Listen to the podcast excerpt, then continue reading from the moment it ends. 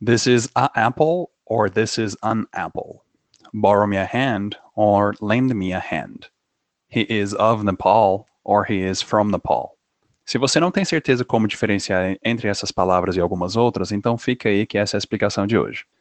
Hi guys, this is Teacher Carlos Vale, e esse é o Inglês em 5 Minutos. No episódio de hoje eu vou te explicar como diferenciar entre algumas palavras-chave no inglês, que podem nos confundir um pouco quando pensamos em português. Oh, this I wanna see. Ah, isso eu quero ver. Oh, ye of little faith. Ah, tá duvidando, né? Either way, let's go. De qualquer forma, bora lá. A primeira é a diferença entre a e an. Ambas querem dizer um ou uma. Então, no exemplo do começo, onde eu falei This is a apple or This is an apple, ambas traduzem da mesma forma. Isso é uma maçã. Só que a segunda opção que é a correta. But why is that, teacher? Mas por que, teacher? A regra aqui é a seguinte: se a palavra depois do um ou uma começa com consoante, então você fala a ou a também. Ambas estão corretas, como por exemplo, he is a teacher e he is a teacher. Ele é um professor. A segunda palavra começou com a consoante T, então o certo é usar a ou a. Já a palavra apple começa com uma vogal, então temos que usar an ou an. This is an apple ou this is an apple. Só que tem uma pegadinha nesse an aí. Ele pode anteceder uma palavra que começa com uma consoante, mas tem som de vogal, como por exemplo a palavra honra em inglês, que é honor, H-O-N-O-R. Mas se fala an honor ou an honor. Então, para simplificar, se a próxima palavra começar com o som de consoante, então usa a ou a. Se começar com o som de vogal, usa an ou an. Got it? Entendeu? Then let's go to the next one. Então vamos pro próximo. How to differentiate between, como diferenciar entre, how many and how much. Aqui ambos estão perguntando alguma forma de quantidade. Então, para simplificar, para mim isso fica traduzido como quantos ou quantas e quanto ou quanta. Uh, that's a little confusing. Could you elaborate? Ah, isso é um pouco estranho. Pode elaborar?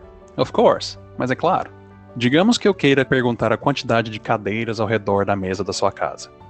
Eu pergunto quantas cadeiras. Se eu quiser perguntar a quantidade de filhos que você tem, eu pergunto quantos filhos você tem.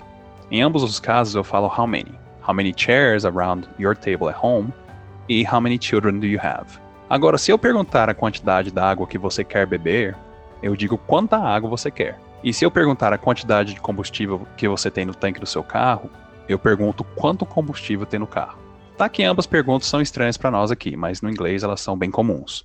Ficando how much water do you want e how much fuel do we have in the car. E se mesmo assim você ainda estiver tendo dificuldades, pense dessa forma. O how many é para quantidade fácil de se contar. Seis cadeiras na mesa, três filhos. Coisa simples. Agora, quando eu pergunto a quantidade d'água e de combustível, você não vai medir quantas gotas ou quantos mililitros d'água você quer ou quantos litros de combustível tem no carro, né? Quando é difícil de contar a quantidade precisamente, você fala how much. Quero um copo cheio ou tenho três quartos de tanque. Agora, se você estiver pensando no how much como questão de perguntar o preço, você não está errado. Mas essa parte eu já elaborei no episódio shopping do podcast. Dá uma escutada lá para ver. Now, what's the difference between Agora, qual é a diferença entre job e work? This one is very easy. Essa é bem fácil. Job é o ofício, o emprego, a profissão, o que a pessoa faz. E work é o verbo trabalhar. Here is where I work. Aqui é onde eu trabalho. My job here is teaching English. Meu trabalho, meu ofício, minha profissão aqui é ensinar inglês. Are we good? Estamos de boa? Alright, next. Beleza, próximo. Lend e borrow. Esse é mais avançado, capaz que você não conheça ainda mas querem dizer emprestar e pegar emprestado. To understand this better, first let me explain something. Para entender isso melhor, primeiro deixe-me explicar uma coisa. Emprestar é quando algo é seu e você está cedendo para outra pessoa usar. E pegar emprestado é quando você não tem algo e quer pedir para alguém ceder a você o uso daquilo. Então, o lend é emprestar. I'm going to lend you my bike. Eu vou te emprestar minha bicicleta. E can I borrow your computer? eu posso pegar seu computador emprestado? E o exemplo no começo? Borrow me a hand ou lend me a hand? Pegar emprestado uma mão ou emprestar-me uma mão? De qualquer jeito fica estranho, né? Aqui que entra aquela questão de entender o que quer dizer. Essa expressão quer dizer dar uma ajuda. Hey, can you lend me a hand? Ou oh, você pode me dar uma ajuda? Você pode me ajudar? Agora sim, né? Moving on. Seguindo em frente. No e not. Não e não? Bom, quase. O no é uma resposta apenas. Você gosta de tal coisa? Não. Do you like tal coisa? No. Agora o not é melhor você pensar nele como a negação de alguma coisa, o negar de alguma coisa. Você gosta de tal coisa? Eu nego gostar de tal coisa. Do you like tal coisa? I do not like tal coisa. O do é verbo de conexão e, como vimos no episódio anterior, ele não é traduzido. Mas para simplificar, que tal o exemplo You are here, você está aqui, You are not here, fica você não está aqui. Ou eu nego que você esteja aqui. I hope that helps. Espero que isso ajude. Of e from, de e de. Se eu falar primeiro dia de aula, fica first day of class. Mas se eu falar que ele é de Nepal, eu falo he is from Nepal. Aqui a diferença é que o of indica do que aquilo é composto. Primeiro dia de aula, dia composto ou repleto de aulas. E o from é origem. He is from Nepal, ele origina de Nepal. Is that clear? Ficou claro? Next one then. Próximo então. Travel and trip. Viagem, viagem? Viajar e viajar? Quase. Aqui é o verbo viajar, travel, e o substantivo viagem, que é trip.